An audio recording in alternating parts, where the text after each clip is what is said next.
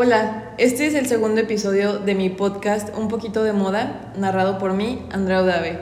Literalmente ya pasaron seis meses desde que publiqué el tráiler, pero la verdad es que como es un podcast informal, no me estoy comprometiendo nada con nadie, pues hasta ahorita pude, y bueno, aprovechando la fecha, que ayer fue el Met Gala en Nueva York, quiero hablar un poquito de la época dorada en Nueva York, ya que el tema del Met Gala fue Gilded Glamour. Entonces, un poquito de contexto histórico antes de hablar de la época dorada en Nueva York es que Estados Unidos en esas fechas, que las fechas de la época dorada son de 1870 a 1900, es que fue el año de la transición entre la guerra civil y la entrada al siglo XX. En, esos, en, eso, en esa temporada, en esas fechas, Estados Unidos estaba creciendo tanto en la industria y en la tecnología, así como es una característica fea pero distintiva de Estados Unidos en esas épocas es cuando la explotación a las clases trabajadoras estaba en su punto, en su apogeo, como lo hemos visto en muchas películas. Y bueno, esta época, la época dorada, viene después de la época victoriana, que es la época durante la que estuvo viva la reina Victoria en Europa. Ella murió en 1901, pero ya en los últimos años, de 1870 a 1900, empezó este cambio o esta evolución a quedar un poco atrás todo lo que la época victoriana marcó como sabemos, la moda nace en París, como se conoce históricamente, y entonces todo lo que surgía en París llega, llegaba a Estados Unidos. Entonces en esas fechas fue cuando Charles Ward empezó a crecer en su marca. Un poquito de contexto sobre Charles Ward, porque luego me gustaría hablar sobre él si tengo tiempo es que él fue el pionero en establecer la moda con su firma. Es como, entre paréntesis, crear una marca. Porque antes las personas le daban una idea y unas telas a un modisto o a un diseñador y ellos tenían que hacer lo que las personas les pedían. En cambio, la manera de trabajar de Charles Ward era que él ponía a varias mujeres, no sé, ponle que como ocho, con diferentes vestidos y cada persona tenía que elegir, bueno, cada mujer elegía el diseño que quería que él les hiciera la medida. Entonces él no hacía pedidos especiales, pues él decía de que yo tengo esto y si quieres yo te lo hago a tu medida. Él llegó a alcanzar tanto éxito en París que empezó como a cotizarse más y él solo aceptaba trabajar para personas ricas o conocidas, familias prestigiadas en en París. Asimismo, su fama creció tanto que se expandió a Estados Unidos y le hacía indumentaria o vestidos a mujeres de familias importantes en Nueva York, como lo es la familia Vanderbilt y los Astor. Sé que es como un poco difícil imaginarse las cosas em, hablando de, de esto sin poder ver como referencias visuales Voy a tratar de apoyar lo que estoy hablando en TikTok por si quieren darse una vuelta después. Em, al rato o en otro episodio les diré cómo se llama la cuenta porque aún no me decido si subirla a mi cuenta o hacer una cuenta solo de esto.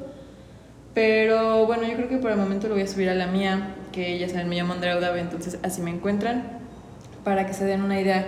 Porque ahorita es como importante tener en cuenta, en cuenta perdón, la referencia sobre cómo era el trabajo de Word porque su moda, su diseño inspiró a Estados Unidos a, seguir sus tendencias o su estética y pues en base a todas las influencias que tenían sobre él y sobre su contexto allá en Estados Unidos es que se hace el estilo característico de la época dorada o de Gilded Age. Entonces, bueno, voy a tratar de describir lo mejor que pueda las características en el diseño en esta época para que se lo imaginen y pues adjuntaré ya mm, los ejemplos visuales en TikTok. Las características como más, de, más destacables en esta época es que, pues como ya dije, es la transición de la época victoriana a, hablando de moda, es la transición de la época victoriana a la Belle Époque. Entonces, la diferencia entre la época victoriana a esto, a la Belle Époque, es que en la época victoriana era pues los, las amplias faldas con, ahí se me fue el nombre, las crinolinas gigantescas, miles de capas de tierra, de tierra, ¿eh? de tela y, y diferentes piezas para crear todo el volumen que se necesitaba. También algo muy distintivo de la época victoriana que mucha gente confunde y piensa que también forma parte de la Gilded Age, pero aquí en la, en la época dorada dejó de ser así. Es el corsé, o sea, sí se usaban corset, pero eh, los corset que te levantaban excesivamente el busto ya se estaba empezando a dejar ir. Entonces, por ejemplo, algo que vimos mucho en el Met Gala era que sobresaltaban mucho el busto, por ejemplo, Billie Eilish. Y pues sí forma parte, pero ya se estaba quedando atrás. Entonces, pues la queremos mucho, pero se estaba quedando un poquitito atrás en las fechas de, de lo que realmente fue la Belle Époque. Digo, no, perdón, la época dorada. Entonces, pues tenemos em, en la época victoriana las crinolinas y todo eso, y se retomó para la época dorada, pues la amplitud o ese volumen en las faldas, pero también comenzó a perderse. Y, y, pasó de ser como un volumen grande alrededor de todo el cuerpo a ser ese volumen que te quedaba como en la parte de atrás que te hacía ver como unas caderas muy amplias y, y un, un, trasero muy grande. Este, para hacer eso, pues igual usaban este, otro tipo de crinolinas o también se utilizaban técnicas con como con encimaciones de telas, de distintas capas de telas. Entonces era así como se creaba este volumen. La, la, silueta V o la cintura ceñida chiquitita se mantuvo, todavía seguía. Y también los vestidos se conformaban de dos piezas, pero aquí, igual como ya dije, esta es la época de la transición, aquí este, está como el parte aguas donde ya se empiezan a unir las piezas.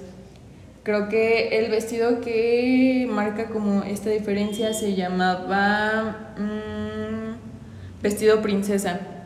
Este vestido era una falda, bueno ya era vestido, ¿no? Pero la parte de abajo era como una falda trompeta, que es esa falda que está pegada a las caderas, como tipo sirena, pero no tan pegado, porque a partir de la, de la cadera se abre luego, luego, y tiene un, un volumen que se hace con godets los godets son como unos triángulos de tela que se. como unas pinzas, pero en vez de que, que, que, que metan la tela, pues era un triángulo que se le agregaba de tela para generar más volumen en la parte de abajo. Entonces así se creaban las faldas godet y la falda se unía a la parte de arriba o al corpiño, así se le llama, con una costura a la altura de la cintura y a partir de la cintura tenía unas costuras que subían hasta el pecho para marcar pues el busto.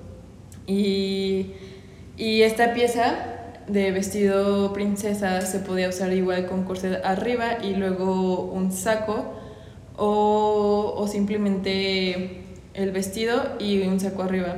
Los sacos también son muy característicos de esta época. Eh, los sacos eran con, con mangas abullonadas o no abullonadas pero sí con volumen y podemos encontrar en las mangas el volumen en los hombros o a la altura de los codos, que esa, ese volumen se genera con pliegos o con sobrante de tela o con, con el corte de mangas abullonadas. Em, también algo muy distintivo es que en los extremos o en las orillas de las telas se encontraban adornos, ya sea como de plumas, o de encajes, siempre tenían como esas terminaciones como el cuello, las mangas o la falda de encajes agregados. Em, había como dos tipos de escotes. Creo que el más común, como para el día a día, este, el día diario, era el cuello alto, que, que venía como, como con encaje pues sí, a la altura del cuello, este, que era como una camisa por debajo así como también que este tipo de escote lo vemos más como en los vestidos formales o de fiesta, era uno redondo. Aquí es donde digo que ya se dejó de usar tanto el corset que se trataba de levantar el pecho hasta la cara, porque porque el escote redondo que pasaba como de la orilla del hombro al otro, o sea, sí apretaba y sí generaba volumen en el pecho, pero ya no era la intención. Mm, también este vemos como las mangas mangas rectas, que estas mangas son las que cubren de hombro a hombro, que dejan los hombros descubiertos que mm, se usaban como con temas florales o con encajes. Entonces, este tipo de vestidos que, repito, tienen este escote con los hombros descubiertos, cintura ceñida, escote circular y pues esta silueta de falda de trompeta, pero con incluir el volumen en la parte trasera, ya sea por la crinolina o por eh, pues la sobreposición de telas. Era como el estilo que se usaba para fiestas. También otro arquetipo que se formó en la época dorada en Nueva York es el de la chica Gibson. La chica Gibson era como un ideal para las mujeres que se creó en base a ilustraciones. No era ninguna mujer en particular, era esa mujer que ya se incorporaba más a la sociedad porque pues sabemos que antes las mujeres no participaban tanto en, en nada. Entonces, pues esta chica Gibson ya tenía más movilidad porque ella iba a estudiar o cosas así entonces, pues su indumentaria eran como piezas más, más adaptadas para, para, ser fáciles de usar, para moverse fácilmente con ellas y así. Este, eh, a raíz de esto surgió también la falda pantalón, que, que, fue una pieza en Estados Unidos que generó como mucha controversia porque los hombres decían de que cómo se van a diferenciar los hombres de las mujeres y las mujeres van a empezar a hacer pantalones. La falda pantalón tenía como un estilo bombacho en el pantalón, o sea, igual incluía mucho volumen en el pantalón y, y, se usaba como con camisas, e igual con su saco, con las mangas bombachas o abullonadas. Y em, también comenzó a usarse unas faldas un poco más ligeras, con más caída, que era como la ropa deportiva para las mujeres. Estas faldas se usaban con camisas que igual eran camisas de cuello alto hasta arriba que se usaban con flores o con moños. Y, y pues ya, creo que es como todas son como los elementos claves que distinguen a la época dorada. Entonces, en resumidas cuentas, tenemos eh, pues la ropa de día a día, que era este vestido trompeta con volumen en la parte trasera, que se usaba con cuellos altos, a veces se usaba con corsé o se podía usar sin corsé. Em, se usaba con su, su, su chalina o su saquito, que les digo, esa, esa chalina o saquito es el que tenía el volumen en las mangas o en, como a la altura de los codos. También se usaban guantes, los escotes altos, de cuello alto, con encajes, las orillas, las orillas bordadas con encajes, las telas con temas florales, o de lunares o se usaban trenzas y flecos. Em, tenemos a la chica Gibson más activa, más deportiva, que usaba botas, que usaba falda, que solo usaba camisa. Entonces, pues sí, así se puede describir la, la época dorada en Estados Unidos.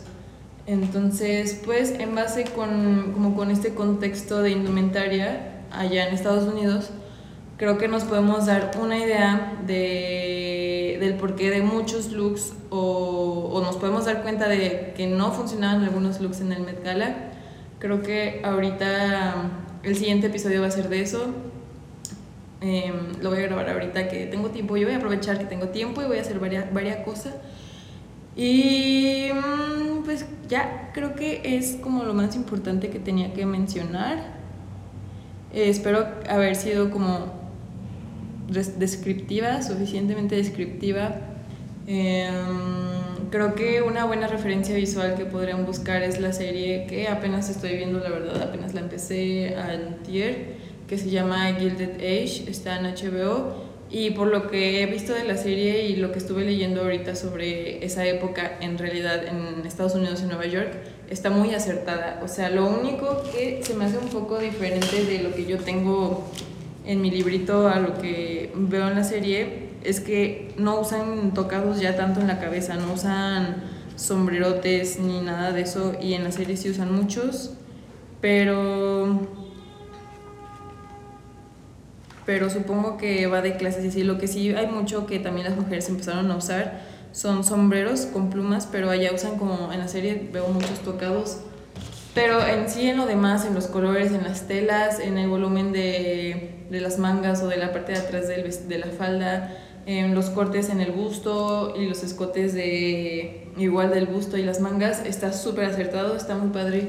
Y se me hizo padre que, que ahorita que, que, estaba haciendo la investigación, eh, la investigación, no sé si ya lo dije, pero sobre el contexto histórico lo leí en una fuente de una página web de History Channel y eh, lo de pues esto que les acabo de decir de las características sobre la composición de las prendas lo leí en un libro que tengo que está escrito por alguien que se llama Marnie Fogg que se llama Moda toda la historia. Entonces es un libro de tiene 600 páginas.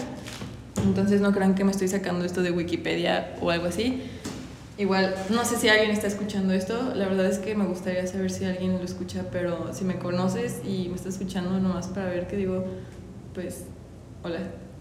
y, y pues ya, creo que ahorita estaba escuchando la primera parte que grabé porque hice un corte, creo que se escucha que hice un corte porque me equivoqué en algo. Mm, creo que hablo muy monótonamente, muy monótonamente, monótono muy, hablo muy monótono, entonces creo que eso aburre un poco, pero igual, repito, esto lo hago por mí porque quiero tener como este, este book, esta, esta carpeta de lo que sé y, saber que lo sé y yo poderlo escuchar también. Al cabo yo de mí no me aburro. Mm, pero sí trataré de mejorar como mi manera de hablar porque sé que, que como que el, el mismo nivel de voz aburre un poco y relajarme un poco porque traté de decirlo así como todo rápido y trataré de hacerlo como más platicado. Pero, pero ya, está muy padre las referencias que hay en este libro. Igual digo, lo voy a tratar de subir a TikTok ahorita también. Y, y pues ya, esto fue el episodio sobre la época dorada en Nueva York. Y pues gracias si escuchaste esto, espero que se esté grabando bien porque no entiendo, no entiendo este programa que estoy usando, verdad me cuesta mucho. Pero bueno, igual. Gracias por escuchar. Em, supongo que voy a mejorar con la práctica porque pues es el, el, primer episodio, ni siquiera sé cuánto ha durado. Espero que no dure un chingo porque pues sí hablo muy, muy al mismo tono de voz. Y pues ya, gracias por escuchar un poquito de moda. Em, soy Andrea Udave y si tú me estás escuchando y tienes alguna duda, eh, me buscas con mi nombre en donde quieras, menos, o sea, bueno, en Instagram o en TikTok y yo te digo o te enseño lo que quieras porque a mí me gusta muchísimo hablar sobre, sobre estos temas y lo hago aquí porque no tengo con nadie con quien me pueda explayar tanto, entonces esta es como mi manera de tratar de llegar a personas que le importe lo mismo que a mí me importa. Y pues nada, muchas gracias. Em, tengan un bonito año, vida, porque no sé en qué día de su vida estén escuchando esto. Y bye, gracias.